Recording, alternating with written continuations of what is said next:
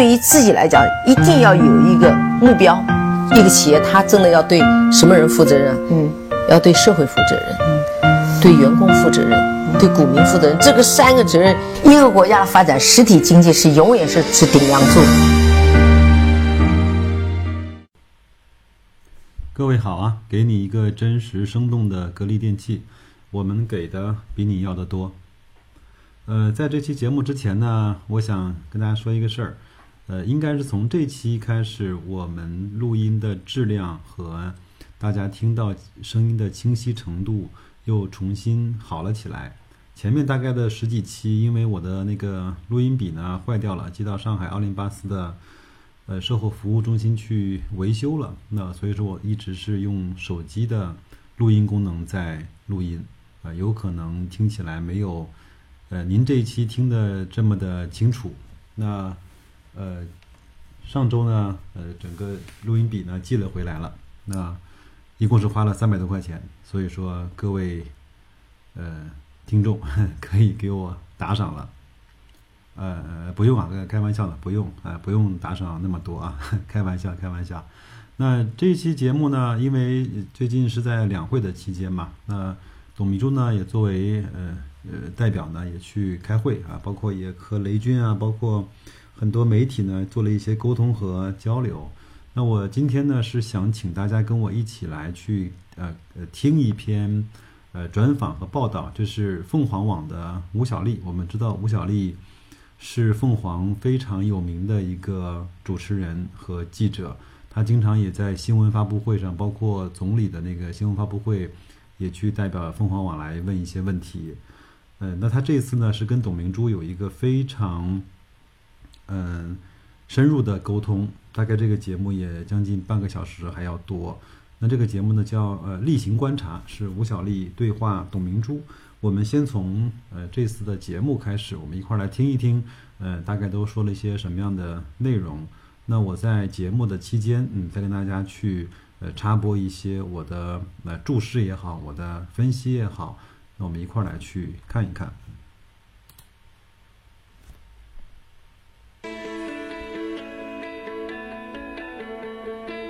在这个世界上，有的人被称为思考者，有的人被称为理想主义者。我从不怀疑这样的人会越来越多。但行动者的称谓仍只属于一小众勇士。他们也许会犯错，更多会失败，但是行动的力量始终无法取代。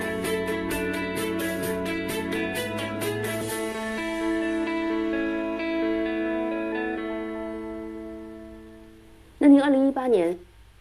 您或您的行业、您的企业目标是什么？我们目标有一个很很大的一个增长，而且最重要是我们在二零一八年会用自己更多的技术，让我们现实的这种生活品质在进一步的提高。比如说，我们去年开发出的这种厨房空调，这是没有过的，没有人在厨房里敢用空调的。那我们用技术攻破难关，现在专门为厨房提供这样的专用空调。这给我们消费者带来一个新的、全新的一种生活改变。那第二个就是我们希望围绕着这个节能环保，嗯，就大家现在都知道，总书记在十二年前、十三年前提出的绿水青山，那我们在围绕这个在做我们的技术开发。很多的技术创新是有它的必然性，但也是因为市场的需要。一个是必然性，一个就是你还是跟企业家的使命感和责任感是是分不开的。你像这几年，可以说。很多企业开始意识到自己的短板，比如说我们坚持走自主创新之路，以前都是依赖于别人的技术来生存，但现在我相信不是格力一家，我们很多的企业都开始觉悟，就是要一定要自己走，创造之路，要创造这种核心技术才行。这个特别难，我知道您自己觉得格力现在还有的短板是什么？我们现在的短板就是要快速发展，因为我这六年来已经把我们的这个平台搭建好了。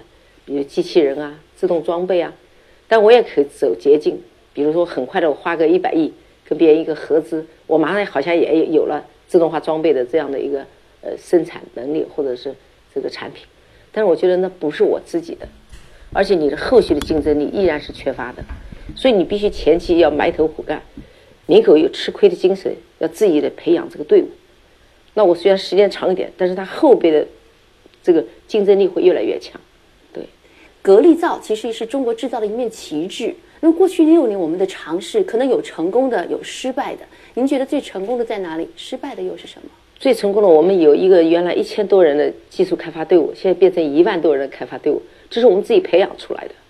这个队伍力量是很强大的，因为他们有了基础。那您觉得遗憾的、失败的地方呢？没有什么失败的，更没有什么遗憾的。如果说我用短视的眼光，就会觉得遗憾；用长远眼光看，我觉得一点都不遗憾。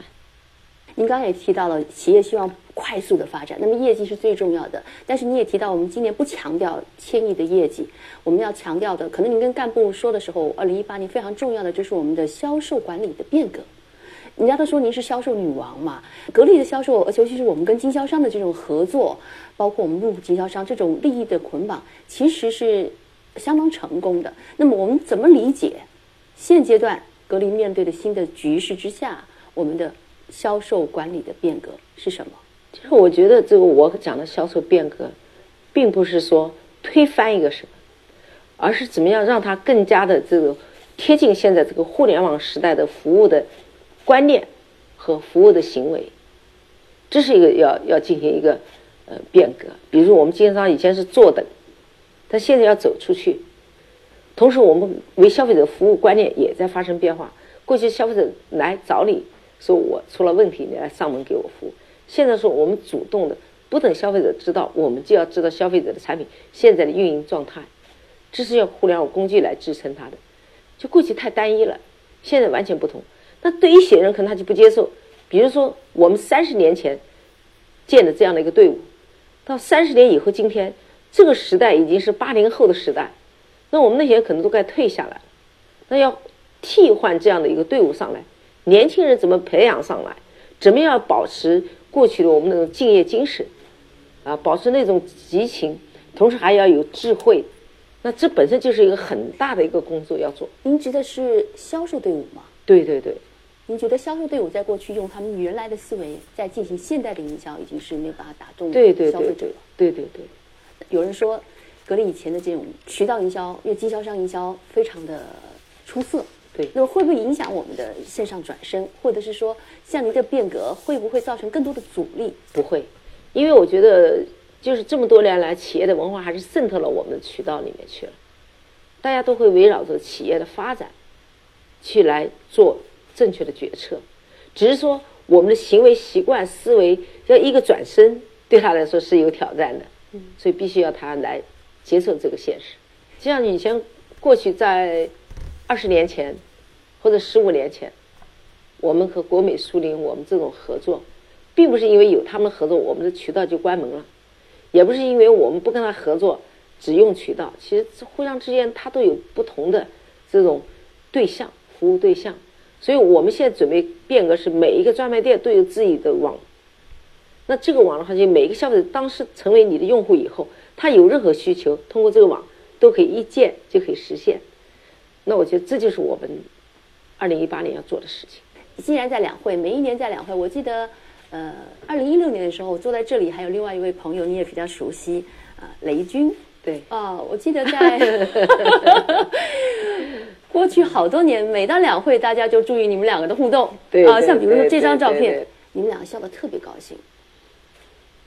啊，你可能看不太清楚。看到了。啊，那他当时说：“我说，哎，为什么你老坐在明珠姐旁边？”他就说：“那是因为你们都是珠海企业，所以坐在一起。”不是，不是因为珠海企业坐在一起，是因为广东代表团的，我们的姓氏笔画就笔画比较靠近，嗯，所以他按照姓氏笔画排队，他。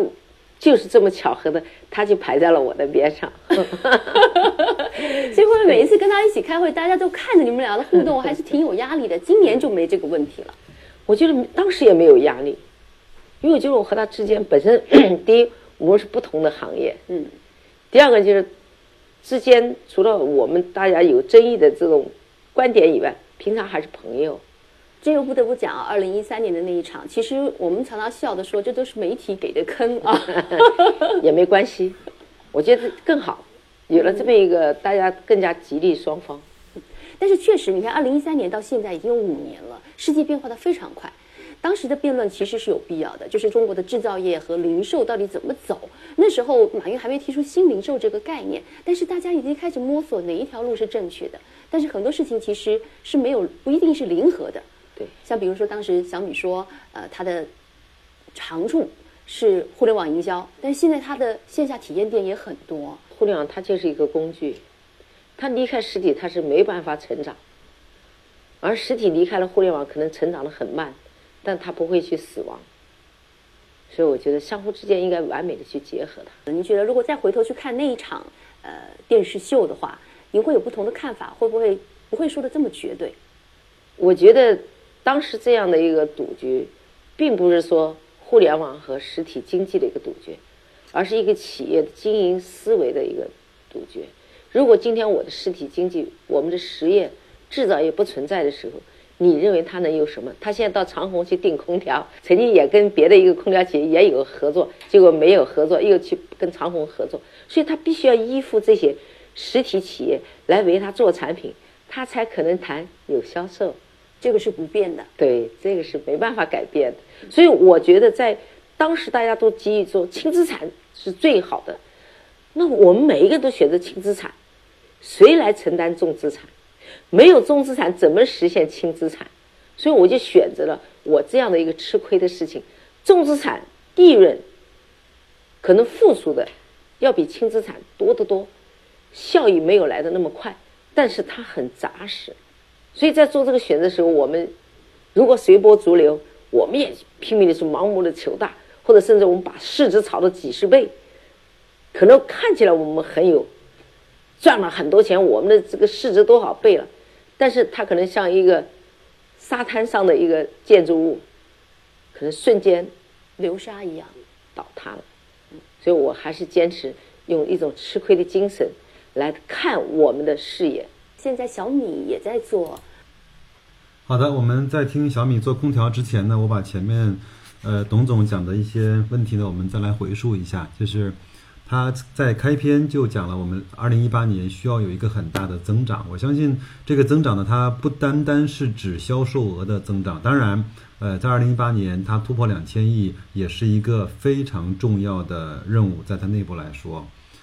呃，这是第一个。第二个呢，他刚才也讲了，就是对渠道的转型，因为他这二十几年来一直是用他在线下的一万多家店来去支撑他几乎整体的销售，一直从一六一七年才跟天猫、才跟京东，包括跟国美和苏宁又重新的去牵手。呃，整个在去年，他整个在线上卖的非常的不错。呃，整个前面我也有一期节目在介绍它的高端，嗯就是它的中高端的产品，格力是，嗯，形成了一个垄断和独霸的位置。那它呃，董明珠呢，刚才也讲到了线下这些渠道呃应该怎么去转型。那他也是说，不能够去坐等客户来去买产品，仅仅来。呃，实现那就是成交和交付，它也是要满足他在方圆，比如说两三公里这些客户更多的需求。他刚才提到了用了一个网，这个网呢，我还没有具体的了解清楚是用的什么样的一个网，是一个 APP 还是一个呃公众号，还是一个呃线下加线线线上加线下 O2O 这种功能，我还没有搞清楚。那我相信，慢慢的它这个变化就会浮出。水面。另外呢，他刚刚才讲到了人员，在几年前，格力的人员组成是这样的：大概十万的呃操作工人和两千的技术和研发的队伍。那到了一七年呢，他的人员大概是七万多的操作工人和一万多的研发人员。这个呢，其实有了非常大的改变。虽然总人数来看没有那么大的变化，但是它的结构。嗯，发生了挺大的变化，而且这个结构就像我们现在中国的 GDP 的构成一样，它不是以那种粗暴简单的房地产投资和这种呃进出口来去拉动，而是要把我们整个 GDP 里面的消费，包括我们的消费升级，我们国家有知识产权的这种大呃就是国之呃重器，这这这些嗯嗯更多的。包含在 GDP 的里面，所以说它这个七万多加上一万多的研发队伍，应该比它前面的十万人加上两千的队伍更加的优质。那对他来说，这七八万人是慢慢的可以被呃机器人、可以被工业自动化所去替代，但是这个一万多人所带来的效益和护城河式的这种，呃呃优势是很难被其他的企业所呃超越的。那我们呃继续听他和小米和雷军下面的一些故事。在长虹 委托长虹生产，是您觉得未来有没有可能有空间？呃，他们也来跟您合作，委托您生产。但是我这个品牌是拥有自己的品牌，而且在国际上已经是一个非常响的品牌。我们只会把这个品牌越做越大。但是我也希望，如果雷军这么热爱空调的话，希望他能跟长虹的合作能够长久。雷总的这个理念就是尽量的这个把所有的产品做到成本加一点点利润，它会不会影响整个空调产业的？不存在，因为成本它是货真价实的。你用一用一公斤的材料就是一公斤的材料，用半公斤的材料这是没有办法减少的，除非你是偷工减料。所以你们觉得它不会影响价格？产品的质量才能够决定你的价格。你产品质量不好，你就卖成零价送给别人，可能有一点市场，否则你不可能有市场。不会因为你便宜几百块钱，别人说哎呀这个几百块钱便宜我就买。现在的消费已经发生变化，消费者都不傻瓜，他首先第一个看的就是质量，第二看到这个产品给他带来的生活的品质，第三个才看价格。所以作为我们的企业也不会去创造暴利，但是我他一定要有个合理的空间。让你们能够继续的研发去创新。对对，嗯，不过我们还是不得不说啊，五年下来，可能二零一八年的年尾，见分晓。我看到去年啊还没有完全的年报出来，他的年报我也看不到，因为我是上市公司，谁都可以看到。但他不是上市公司，我没办法看到他的年报是什么样子的。不过他现在也是在迎头赶上啊，虽然还是有差距，但是距离越拉越近了。二零一八年小米还可能上市，您对于今年二零一八年年底的赌局的见分晓是什么样的预判？那只有二零一八年年底时候就知道了，也没有担忧，我觉得不需要担忧，因为格力打造的是百年企业。但是在那场呃活动当中，我们发现了马云站在你这边。那时候提到的说，如果跟马云合作的话，天下就是你们的了。现在看起来也在合作了。对，有跟马总那里的合作，二零一八年有个百亿销售的目标，而且是个战略合作。据说不是一个单纯的业务上的合作，还是一个希望未来在大数据的开发各方面能够深度合作。因为作为我们企业自身来讲，我们本身就要有具这这样的一个团队，因为我们不仅是生产线、设计、销售、服务，嗯，可能都离不开大数据这样的一个新的一种模式，啊，所以我想呢，合作方面是很多的。这个这次这个合作是您跟马总达成的呢，还是没有，不需要和马总去进行这业务上的去商务了，啊，各自的团队都会有。百亿的目标又是怎么定出来的？这只是一个概念吧，就是说很可能你说做两百亿、三百亿也有可能，对吧？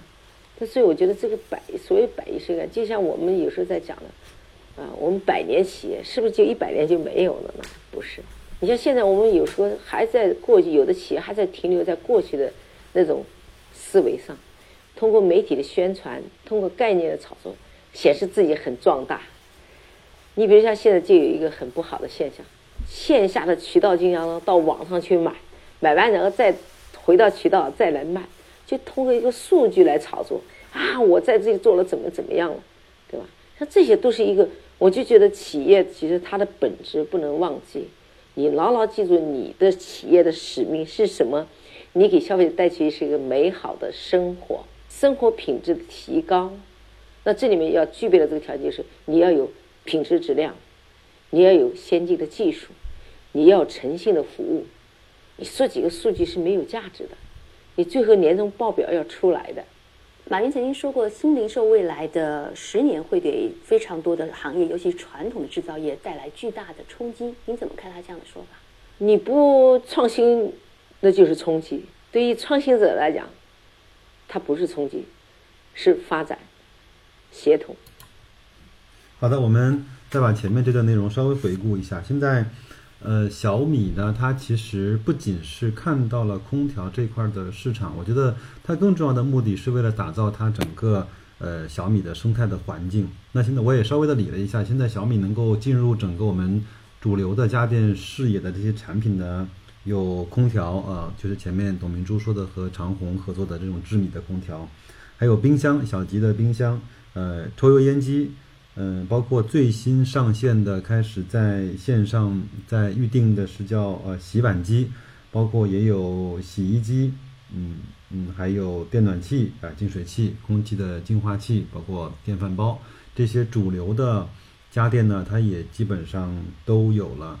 我相信它应该不会去做一个很重资资产的这样的一个方式，因为呃小米那那本呃生态链的呃战地笔记，我也前前后后也看过，我觉得。它更多打造的还是一个生态的概念，它是让用户在这个生态里面可以用一个 APP，就是米家来去控制和协同更多的家电。因为确实是这样，因为你买了几样小米的产品，你会发现你再去选择的时候，你很可能就会嗯首选小米的产品，因为它确实是可以呃接入，可以可以很方便的和其他的东西呃协同和串联起来。第二个呢？呃，包括董明珠说的和阿里的合作，我觉得不仅仅是在通过线上去卖格力的空调，当然这个也是一个很有效的呃销售的途径。我觉得更重要的是，他和阿里怎么去分析这些大数据，怎么去通过大数据来去提高整个产品在后台到前台对应客户消费者使用需求的这种嗯快速的呃打造。呃，传统的企业呢是先有产品，再去做营销，呃，最后呢预期到一个销量。但是通过呃阿里、通过天猫、通过马云这样的大数据的分析，它其实可以通过呃客户在网上的呃习惯、浏览习惯、进店的习惯和他的一些购买的习惯，可以分析出来，呃，一款什么样的产品将会在网网上热卖。呃，一款什么样的价位的产品将会在哪些区域能够热卖？我觉得在这些方面，如果格力和阿里能够合作的更好的话，可以大大提高了这样的一个重资产的运行的效率。我觉得这个是我们非常期待的。另外呢，呃，除了格力自己在推它自己的格力家的 APP 控制手控控制空调之外，我也看到，因为我自己也也买，当然当然买会买格力的空调嘛，那。呃，格力的空调大部分也都接入了阿里智能的整个的系统，我觉得相对还是比较方便的。呃，这个我我我觉得呃有可能能够创造出更多的合作的机会。那好，那我们继续再往下下面来听。一组照片我特别感动，两位都是我的朋友哈，杜鹃和您。哦，对，杜鹃挺不容易的。然后那一次还是引起极大的轰动啊。怎么会有这一次的直播？怎么会有这次的合作？因为他是渠道嘛，他是做渠道嘛。然后我们格力的空调在那里做的也非常好嘛，所以国米就希望我们能够给消费者一个面对面的一个交流。说是在这样一个情况下，我到了他们国美，和他一起做了这个节目。哦，所以是杜鹃邀请您的？对。你们以前熟吗？熟，他挺不错的，挺勤奋的。也不容易，就是您说的第一句话，真的是他不容易。他也跟我说过哈，说要做成一件事真不容易。您是不是也这样觉得？我还好，我觉得他挺不容易，因为是我们毕竟是做制造业，他是做渠道的，对他压力最大的就是我们后来大家呃所谓讲的这种线上销售对他的这种线下销售的冲击。如果他没有好的产品来支撑他的话，确实压力是非常大。看到你们两位有点那种女闺蜜的感觉哈，感觉惺惺相惜。我们有女企业家协会，有木兰会。嗯，我和她我们都是木兰会的，所以我觉得在这个过程当中，刚才讲的就是当我们企业做的什么样的，当别人企业做什么样，在互相之间需要帮助的时候，我觉得应该义无反顾。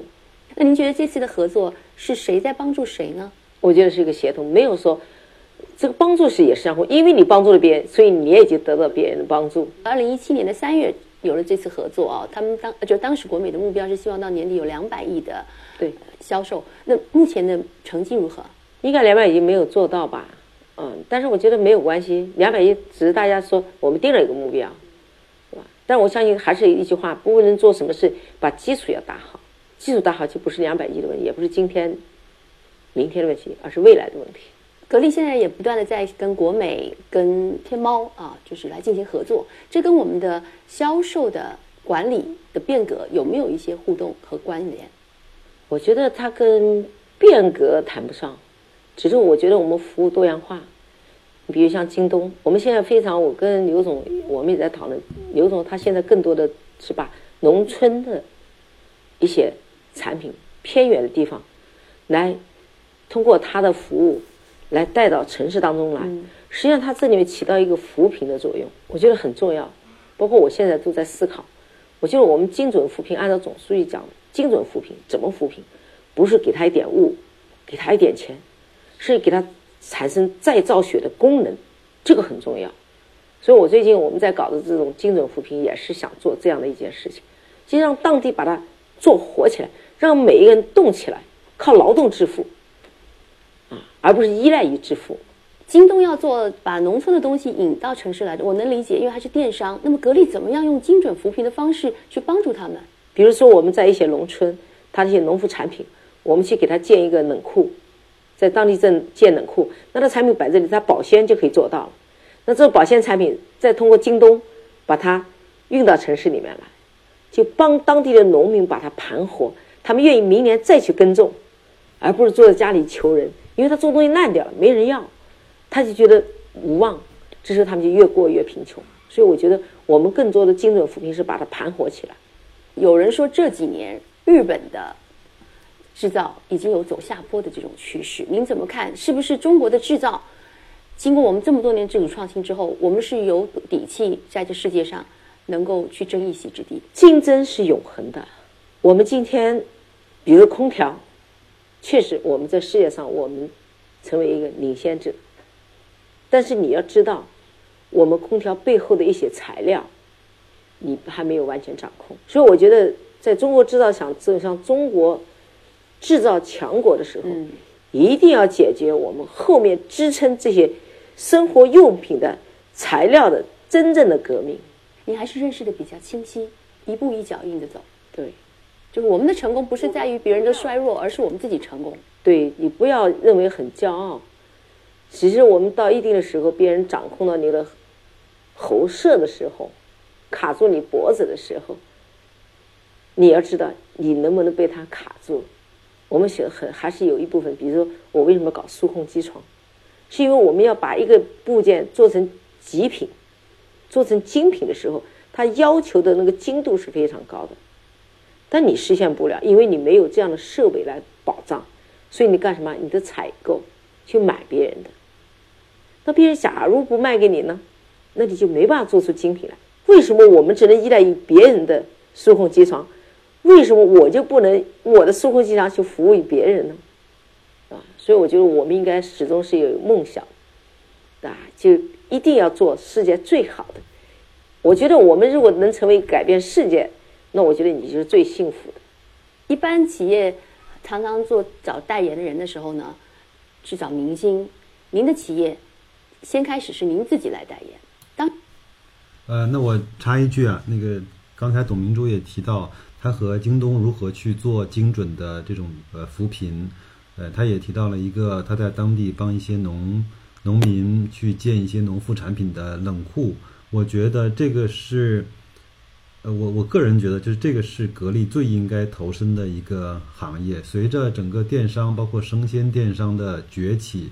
那冷链成为了服务这些生鲜电商的一个重要的载体，就像我们很多年前看文章，很多人去旧金山淘金的时候，有的人淘到了，有的人没有淘到，但是那些卖铁、卖铁锹、卖矿泉水和卖牛仔裤的人一定是赚钱的。所以说，无论哪家电商公司它做成了，哪家生鲜公司做好了，但是这些做冷库和冷链的这些人，一定是可以在这个方面提供呃基础设施的建设和。呃，获得收益的，所以说我一直是没有看到格力在冷库和冷链方面，包括它如果和银龙的合作能够发酵，能够把银龙的电动汽车加上它的呃冷冷库，包括冷藏这种方式，在在在用它的冷库来去对接的时候，那整个它就打造了一个呃隔属于格力自己的完整的冷链的运输体系，再配合京东的这种呃销售渠道，我觉得这就是一个非常好的方式，也是一个在在自己本业在和自己主业最相关的多元化的方式。这种多元化，我们相信每个人、每个股东和投资者都是乐见其成的。那我们再接着往下来听。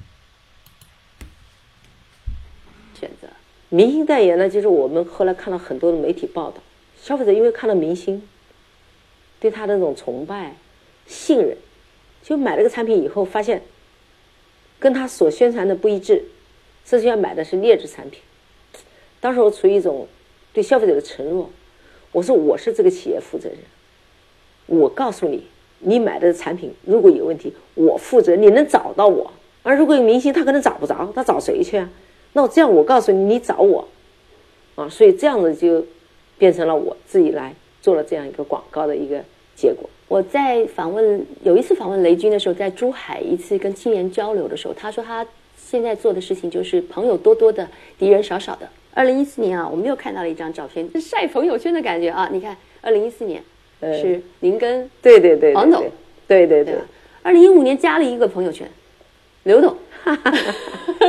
因为我们有互相之间非常了解，而且我们的合作也非常默契。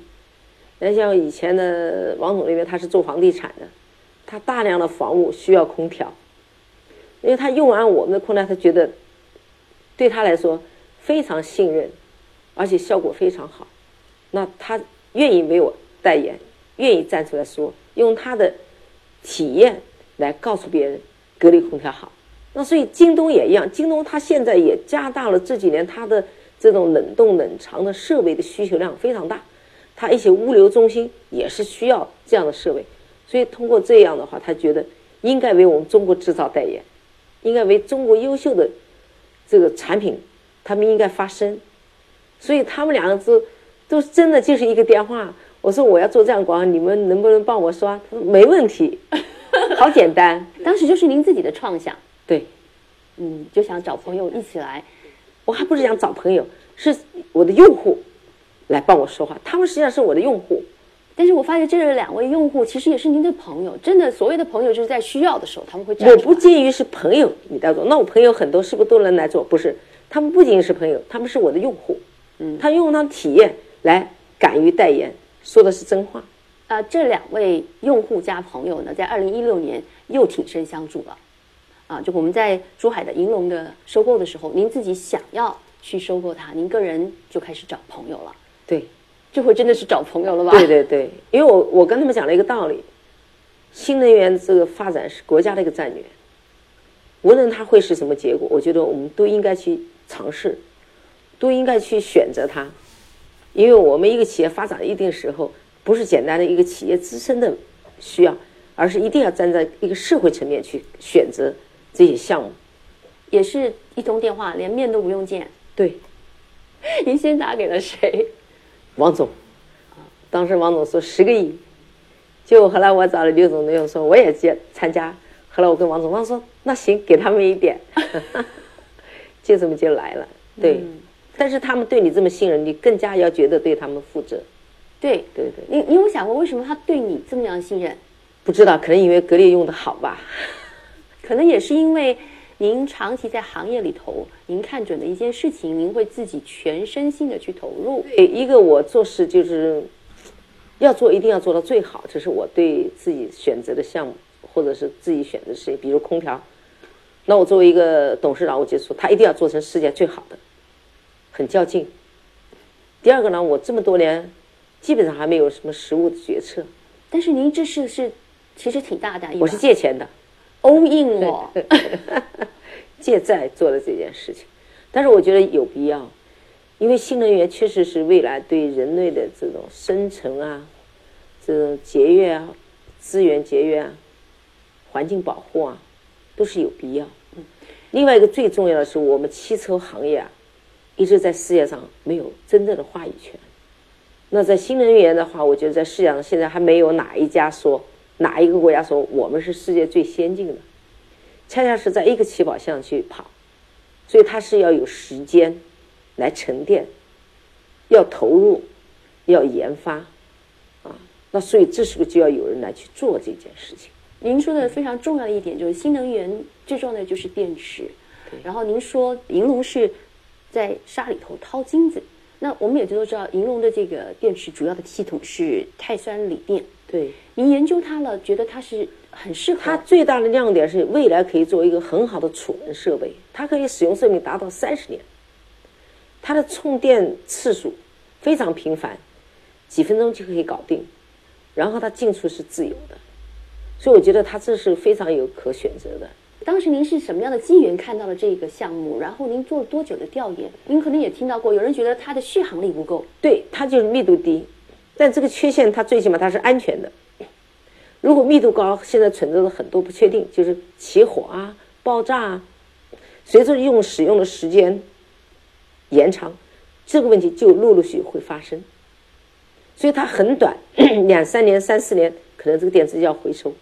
而这个碳酸锂电池可以一直用到你汽车报废啊，所以我觉得作为这个技术，我们都应该去选择它，是为未来的储能，比如一个家庭以后有了这样一个储能设备，它可以脱离了城市电网，把我们新能源、热能、风能、光能全部聚焦，如果能存储起来，一个家庭所有用的电全部解决。目前为止，您觉得珠海的这个呃银龙表现的如何？银龙最缺的是过去他们是粗放的管理，技术是绝对没问题，企业的制度建设、管理、人才，这个应该是都是短板。就是他们有人说，如果您能够管理或者是帮助他们的话，可能对于精细化管理会有帮助。对，不仅精细化、文化、企业文化建设是非常有意义的。其实这么多年，很多我们不说汽车啊，就是新能源，尤其是电池，很多人说。什么时候能突破不知道，所以您现在有很大的目标，投入很大在新能源的电池的突破。万一它突破不了呢？不可能，一定会突破，只是时间问题。因为生活需要，地球需要，你必须要突破，没有不可能。你认为以前三十年前你说人能上天吗？你也不敢想，实现了吗？嗯，对不对？所以我觉得我们更多是未来人类生存的需要，你就要去突破。中国的新能源汽车它本身有很多的补贴，政府的补贴，就是政府补贴导致了很多的企业盲目进军到这里面来。呃，因为过去的补贴简直是，就是你一个汽车一分钱都不要投入，还可以拿到国家的补贴，就拿补贴赚钱就行了。对，拿补贴就赚钱。所以盲目的进来很多的这种领域里面，很多是缺乏严重缺乏管理。但我们在美国看到了，呃，埃隆·马斯克，他可以说是新能源汽车已经在上路了。他还用他的这个重型火箭发射，把自己的新能源汽车做很好的营销。你怎么看这样的做法？呃，营销是只是一种方式嘛，最后还是要落地嘛。就是我们经常在做概念炒作，但你现在就退一万步说，你说汽车一小时跑五百公里，在这种公路上根本不需要。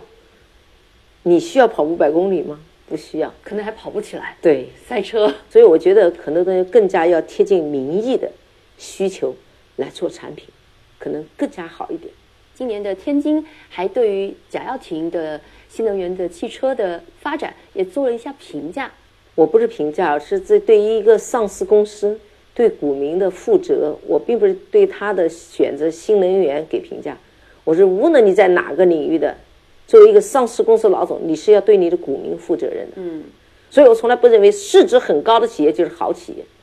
那他对于搞资本运作可能是好企业，但是对于我搞实业来讲，我认为并不是一个好企业。而我更多看到的是你的净资产，你给股民的回报，对吧？你在市场上你的品牌给消费者的认可，这是关键数据。还有更重要数据，你给国家的税收。明珠姐，我其实。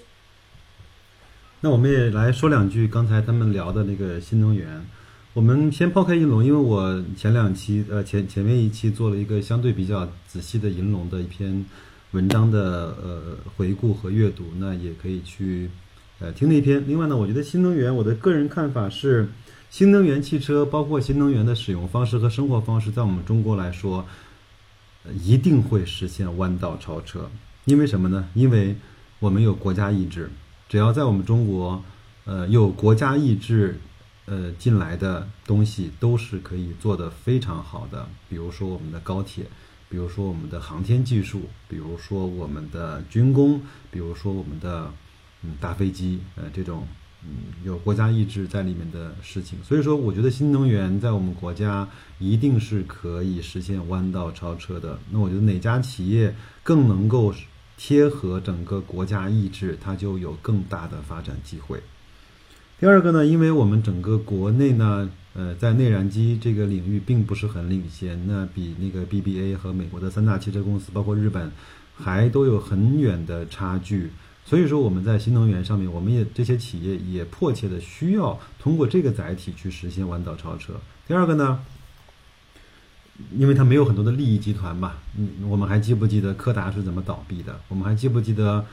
呃，诺基亚是怎么倒闭的？因为它在前面那一代的技术上获得了巨大的成功，获得了躺着赚钱的呃特权吧，所以说它就没有办法，没有没有没有驱动力让他去创新、去颠覆自己。但是我们中国这些企业来说，它是有这个的。所以说，我认为新能源一定是一个可以实现弯道超车的领域。那我也相信未未来的五到十年也是一个很好的投资标的。另外。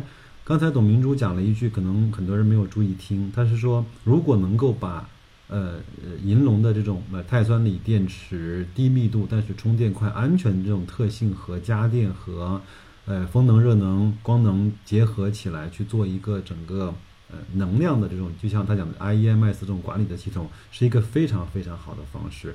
呃，另外呢，银龙的这种电池特别适合在城市内固定线路，包括公交车啊，包括物流配送车啊，包括这些所有的这种车辆，呃，去使用，因为它充电快嘛，几分钟，其实和加油的时间也差不太多。所以说，呃，只要你不是跑长途，那我觉得甚至甚至可以在出租车上面用到这样的技术，嗯。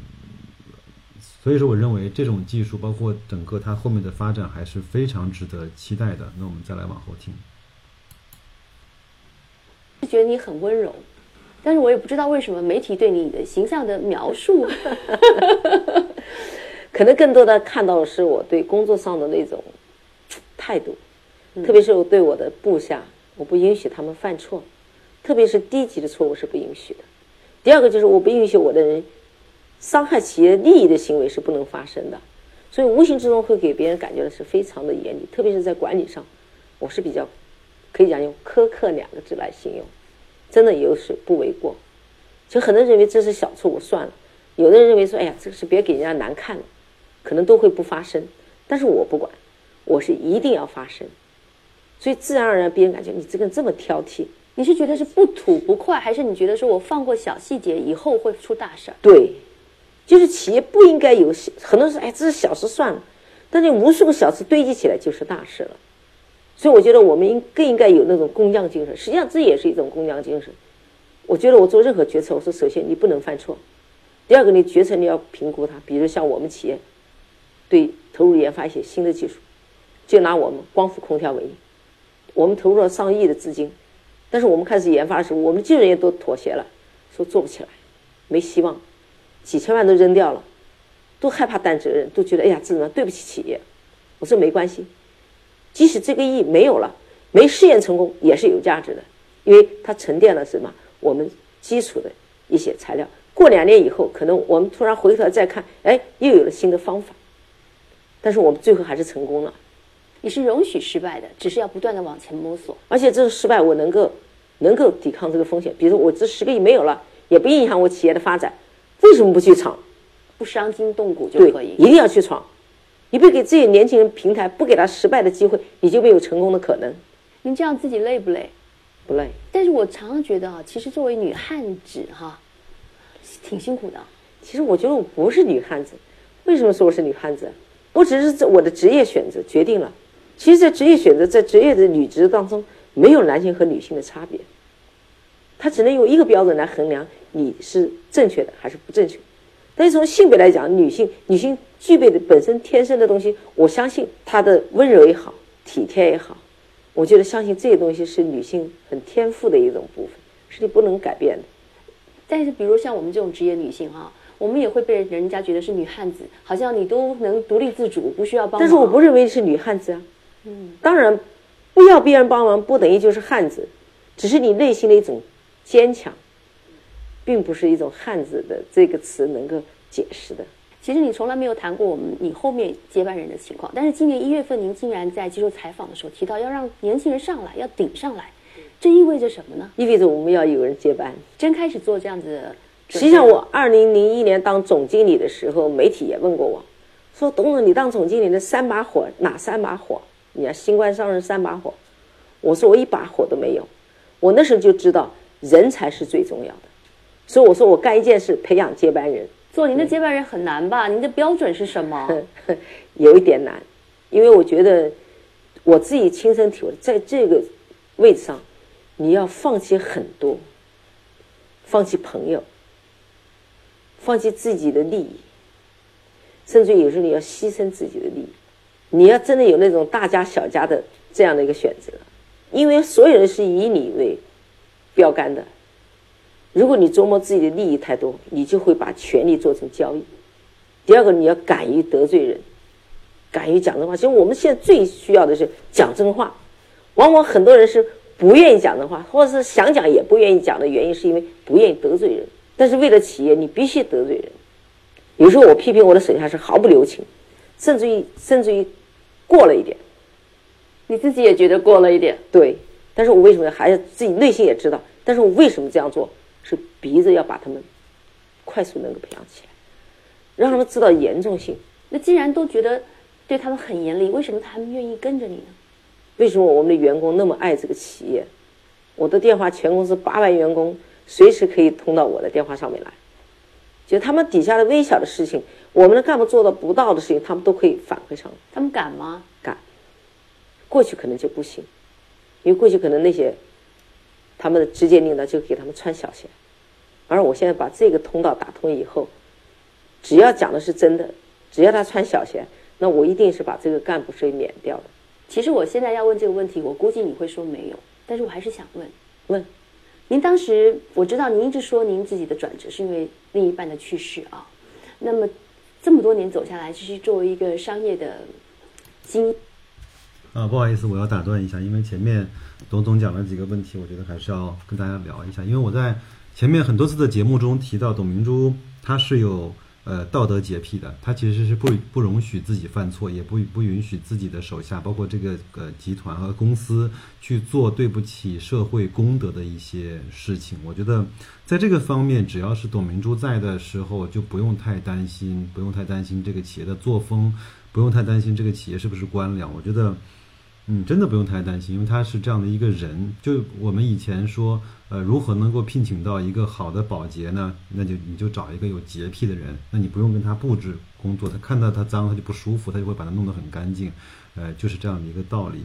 另外呢，我想插一个话，就是刚才董明珠说你要去牺牲一些自己的利益，呃，要去舍小家为大家，我觉得非常对，非也非常有感触。正好今天下午。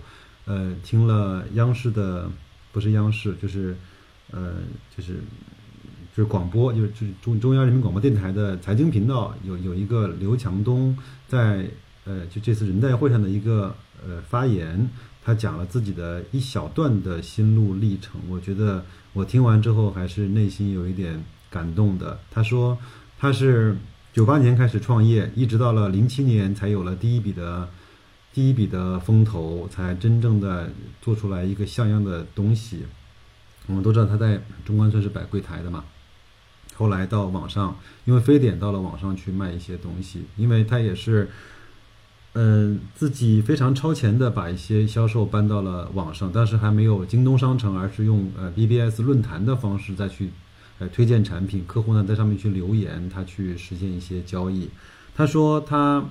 前面的六年基本上都是住在一个城乡，呃，叫城中村的农民搭的工棚里面。那个工棚呢，甚至它都不是一个完整的房子，它就是工棚，跑风漏气的。那么后面四年呢，为了节省费用，他就住在了自己的办公室里。当然，那个办公室也不像现在的那么豪华跟大大气。那他为什么住在办公室呢？一个是为了省钱，一个是他发现当时的上网的人呢都是夜猫子，很多人在晚上的。凌晨的两三点、三四点还在问问题，那他就为了更快的能够回复这些问题，他就自己做客服，那他就睡在办公室。第二个呢，他就每两个小时让闹钟把自己给闹醒，闹醒了之后就爬起来，打开电脑看一看网上有没有什么新的问题、新的留言，他就把那些问题在回答完了之后继续再睡，再定两个小时的闹钟，再起来，如此的往复。他大概经过了四年，那这就是他。作为刘强东来说，是如何度过他创业的前十年的？他最后讲了一句话，我觉得非常感动。他说：“如果你创业，你没有这样的决心，能够在这这种几乎绝望、崩溃和黑暗的环境里面去去生活十年的话，那你创业，嗯，是很难的。”所以说我看到现在很多的媒体，包括这些网站新闻，呃，去去去说他的这种穿着，他的。衣食住行啊，他跟那个嗯张泽天的一些哎呦事情，我觉得真是嗯可能缺乏了基本上对基本的对这些创业大咖和企业家的尊重。那我们继续往下听。有没有任何事情，你觉得在某个瞬间你是觉得哎呀，我如果怎么样就好了？没有想过，因为因为我觉得我自己对任何问题都非常清晰。很多人遇到困难是在想，哎呀，怎么去呃妥协呀？我不会，我不会妥协。你几次讲到说对亲情是主要是讲亲情的利益分配，你没有想过？没你也讲过你对你的孩子啊，你觉得你对你孩子的没办法陪伴，呃，让他成长，你也不觉得有任何的遗憾？当然，你说一个作为一个人来讲的话，可能大家更觉得家庭的这种亲情。更重要，嗯，我也认为很重要。但是你选择的这个职业已经决定了，你要舍弃，你只能在。所以有人说我两头都兼顾好，有时候是很难的选择，因为这一头你是要付出的。所以我有一句话，我说，让更多人能够幸福的时候，一定是有人做出牺牲的。儿子有没有埋怨过你啊？很少，他也挺好。他也没有依赖我，其实我觉得这一点来讲，我还是挺觉得挺。他不在于想靠着我去做生意啊，靠着我或者是得到一点什么好处啊，没有。我觉得更多的是自己呢，虽然有失，但是更多的是得到。他更自立。跟你感情好吗？好啊。我觉得这种好并不是卿卿我我，就是一种感情，而内心装着对方，不愿给对方添麻烦。我觉得这是最好的感情。很成熟。他自己到现在为止开了一个十万块钱的小车，甚至于有时候尽可能的不开车。他说要绿色环保，踩单车、坐公交车。好，我们最后来一点点短短的快问快答，都跟企业管理有关系哈，或者是说人生有关系，给一些年轻的朋友一些借鉴好吗？第一个，您心目中的成功是什么？就是不断的成长，企业还是个人？个人、企业都是一样，学无止境啊。您最想成为什么样的人？你有没有一个理想中的行业标杆？我作为个人来讲，我希望我永远是能够帮助别人的人。作为企业来讲，我希望它永远是一个领军型的企业，是一个创新型的企业。时光如果能够重来，你还会愿意选择现在的人生吗？没有如果。你的生命一直这么笃定吗？对，可能是真的。人有时候，当你做了一个选择时候。你真的一时要保持自己的清醒。您招聘员工最重要的三个原则是什么？我对干部的这种培养，首先第一要忠诚，第二个要诚信，第三个要有奉献精神。这是作为一个管理者必须要具备的几个条件，才能谈你的能力。如果前面都没有，你的能力也就没有价值。能力是可以培养的，忠诚要自己修炼的。如果你要对年轻人说一句话，你愿意说什么？我觉得我们遇到困难时候不应该妥协。人生会遇到很多的挫折，但是失败人都是因为面对挫折妥协。只要你坚守，只要自信，只要你真诚，你的挫折也会变成你的经验，或者是变成你的动力，让你更加坚强。谢谢明珠姐接受我们采访。谢谢，谢谢，谢谢。好了，节目听完了。呃，我相信这期节目呢，也是我做这个专辑以来最长的一期节目了。其实它并不是对董明珠的一个个人的专访，它其实还是建立在董明珠是格力的董事长，他是银龙的投资人，他是广大股东呃赖以信赖对这家企业去投资的一个非常重要的呃定海神针吧。我觉得通过两会的这些观察和报道，能够让我们对呃格力的呃以前和格力的今年和格力的未来有着更多的呃信心吧。嗯，另外呢，我想插一个题外话，就是有一次呢，在节目的后台有一个朋友给我留言，他说：“嗯，当然格力是个好企业，当然我们都知道买一家公司呢需要三个指标，第一个叫好行业，第二个叫好公司，第三个叫好价格。”呃，他是个人提醒所有的朋友说：“嗯，对我们现在来看，格力它已经不如当你当年它在七倍的市盈率、十六块多的时候便宜了。那这个时候我们要。”嗯，分清楚自己要什么，是是愿意跟这个企业一块长期的去成长呢，还是希望赚一票快钱？那如果你是后者的话，可能现在格力的估值和格力的价格有可能会让你失望的。所以说，嗯，要先分清楚自己要什么。如果你有钱想去现在投资格力的话，那我的建议是你要分批的买，呃，越跌越买，而不是追涨杀跌。呃，如果你愿意和格力，包括这样的中国的优秀企业去长期的成长，我的长期是至少在五年以上，最好是十年。我觉得这样的话，你能够买和持有格力，应该是非常非常的稳定。如果说你能够嗯持有格力这样的公司五到十年，那基本上你就明白了，呃，价值投资的最起码的心态上面的一些呃能力。那我觉得你可能会呃有了更多。价值投资的感悟。那有一句话说，一个人想真正的去开始价值投资，最好是在四十岁以上。那我相信讲的就是这个道理。一个是有了资金，第二个是有了能力，第三个是有了判断力，第四个是有了能够长期持股最起码的一些心态。将近一个小时的节目，呃，也希望大家在这一周工作顺利。嗯，再见各位。